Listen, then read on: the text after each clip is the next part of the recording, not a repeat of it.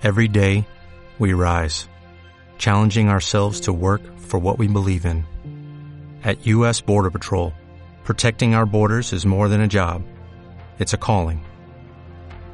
Agents answer the call, working together to keep our country and communities safe. If you're ready for a new mission, join U.S. Border Patrol and go beyond. Learn more at cbp.gov/careers.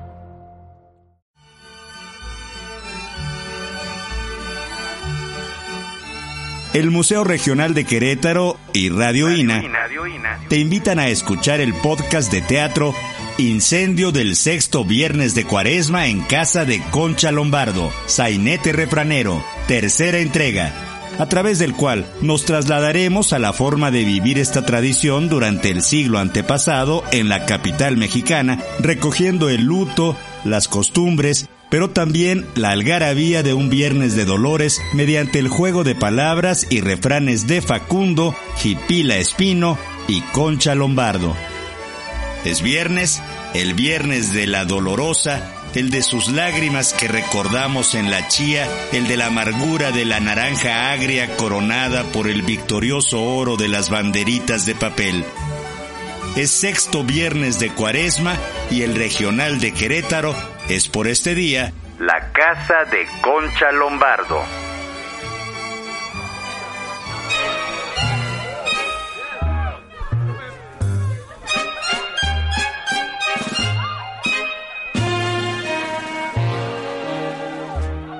Damas y caballeros, llegamos al tercer acto de este sainete refranero titulado Incendio del sexto viernes de cuaresma en casa de Concha Lombardo. Este capítulo se titula Intermezzo con Facundo y Prendimiento del Incendio.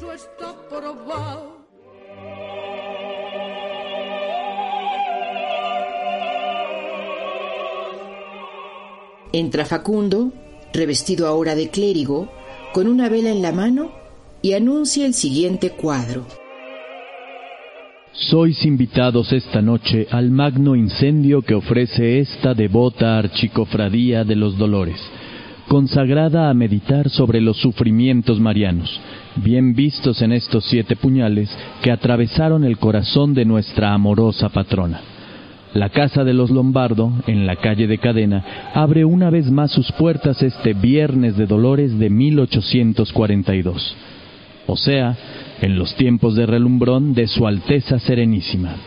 Ojo, y sobre advertencia no hay engaño. La que traiga cola de zacate, que no se acerque a la lumbre, porque si acaso no sabéis que en la casa que no hay lumbre, lumbre son quienes la habitan.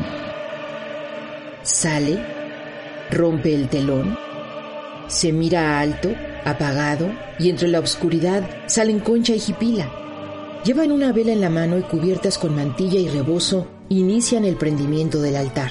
Al terminar se hincan muy devotas. Esperan a que termine la música. Jipila se aproxima a su silla y le truena los dedos a Concha, quien todavía se encuentra rezando. Ambas describen al público las costumbres y preparativos propios del Viernes de Dolores. Cada una ilustra lo que en su clase social se acostumbra. Nuestros bisabuelos, o sea, tus tatas, desde el miércoles de ceniza se dejaban crecer la barba, le echaban al clavicordio doble llave y preparaban a la familia junto con la servidumbre para cumplir con la iglesia, renunciando al abono del coliseo. A manera de instrucción elemental, tenían varias pláticas doctrinales con el padre Pichardo, rosarios vespertinos en el Sagrario Metropolitano y en casa se dedicaban al aprendizaje lírico del Catecismo de Ripalda. En previsión del altar de Dolores, se embadurnaban de agua recargada de chía diversos objetos de barro muy poroso, cantaritos, comales, borreguitos, pinos y muñecas. En platos y macetillas se sembraban trigo, lenteja, cebada, alegría y otras semillas, y se echaba fuera del baúl el uniforme del tío general para depositar en el fondo los sembrados, pues había que preservarlos de la luz para obtener germinados amarillos. que me canso. Te toca, Jipila. Mmm, patroncita. Echábanse mano de una mesa, así como de algunos cajones de madera de gruesos volúmenes y aún de cofres. Arrimaban aquella a la pared principal de la sala y ponían estos sobre la mesa, simétricamente colocados de mayor a menor. Formando gradas, clavaban en la pared una cortina de lino o seda, dándole la forma de pabellón, bajo del cual se colgaba el cuadro de la Virgen y forraban el altar con lienzos blancos y adornados con flecos y gallardetes, a modo de pañuelos, para así enjugar las copiosas lágrimas de María. Llegaba el esperado viernes y eran múltiples las faenas a que se entregaban las familias para armar un altar de dolores. Salían a relucir entonces los jarrones de la sala, unos turcos de porcelana, las bombas azogadas del candil, la colcha nupcial, los vasos de murano con labores, la polca del buró y cuanto objeto de la casa fuera útil para el altar, así fuera el cristal de Puebla o de carretón.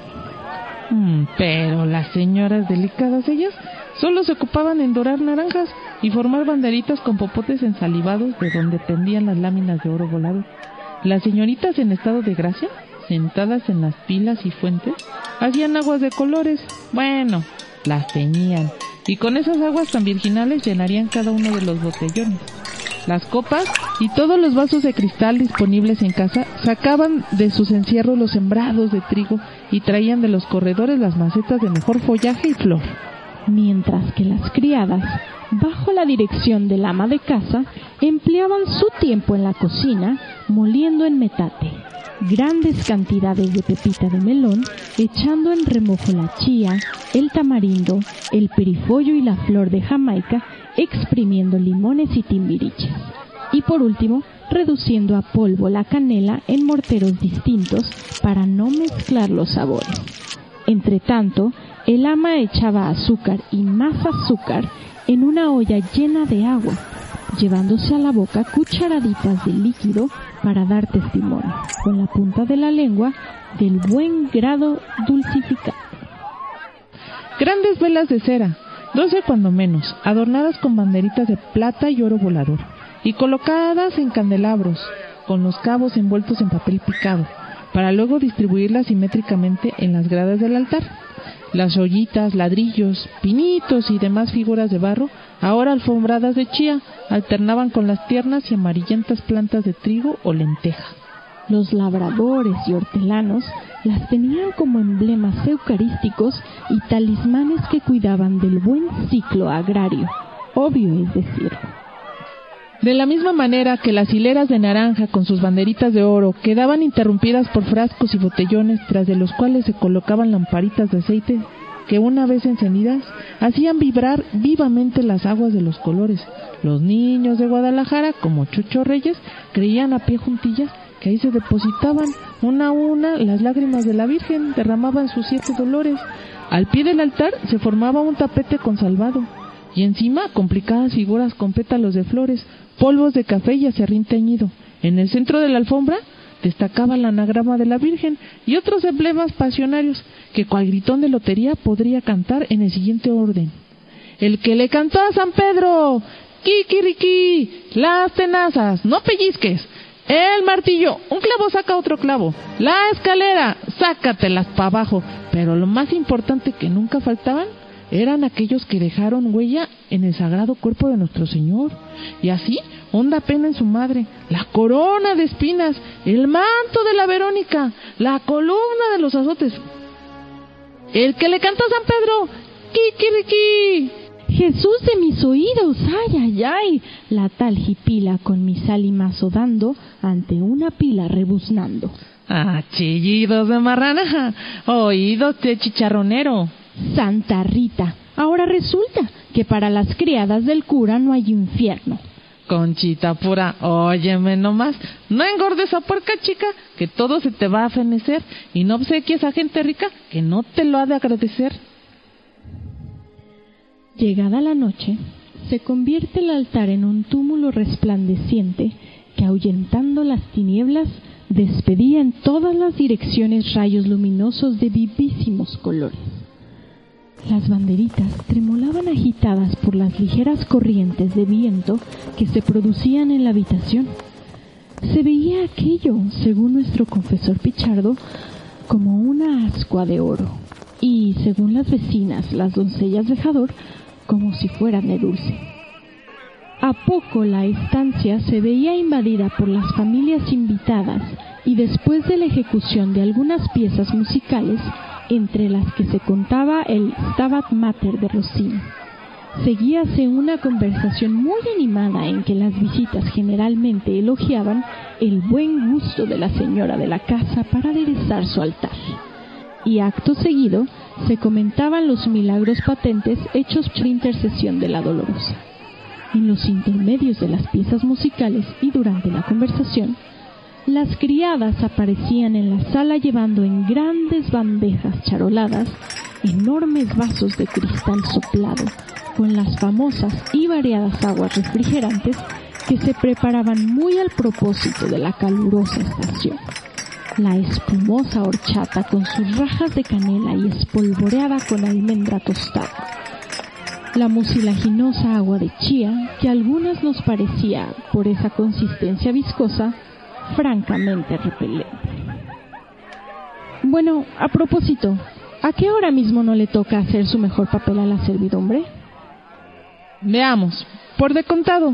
El ama procuraba que los concurrentes se diesen prisa para beber el agua de chía, a fin de no dar tiempo a que la babosa semilla ascendiese a la superficie y en el fondo quedara líquido azucarado.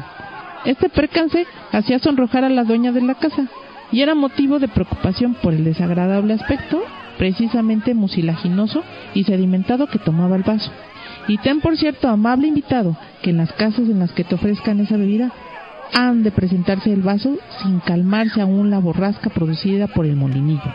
Mas si quieres dar un disgusto a las patronas, no apures la bebida inmediatamente, pretexta que estás platicando y aparta un lado al vaso para que no se lo lleven.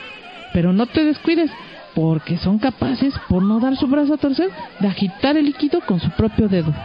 Jipilonga, tú dirás de chía, pero es de horchata. Lo que verdaderamente causaba legítima admiración era la fortaleza de aquellos estómagos que recibían grandes volúmenes de agua fresca sin enfermar, porque en ocasiones no había más remedio y era forzoso beber de todos los sabores, cediendo a las instancias y recomendaciones de las niñas casaderas que las habían preparado. Las amarillas de limón y piña, la purperia jamaica, que por su sabor acidulado, semejante al del tamarindo y del timbriche, tenían propiedades hepáticas, aunque no tan efectivas como la deliciosa agua de chía, de la que tanto les he contado. No se te olvide, la espesa agua de chufas, perfumada con esencia de almendras y rebajada con leche de cabra. Un verdadero secreto de monja. Y así, las demás de comprobados efectivos diuréticos, de suerte que pasando de la horchata al limón, de la piña al perifollo y de la chía al tamarindo, echábanse en las gentes a la barriga unos ocho o diez vasos de agua, siendo de advertir que tales escenas eran repetidas por algunas familias que se pasaban de una a otra casa visitando altares y por consiguiente los retretes malolientes de la casa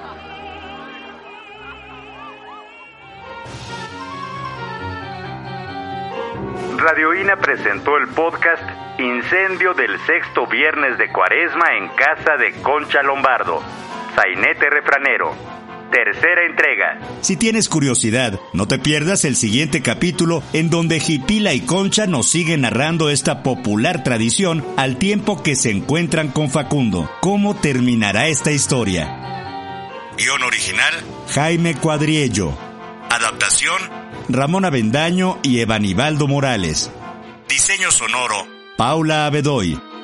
En la locución, Fernando Rabel, Emilia Michel, Magdalena García, Rita Abreu y José Ángel Domínguez. El Centro INA Querétaro, a través de su museo regional, te invita a seguir este sainete refranero.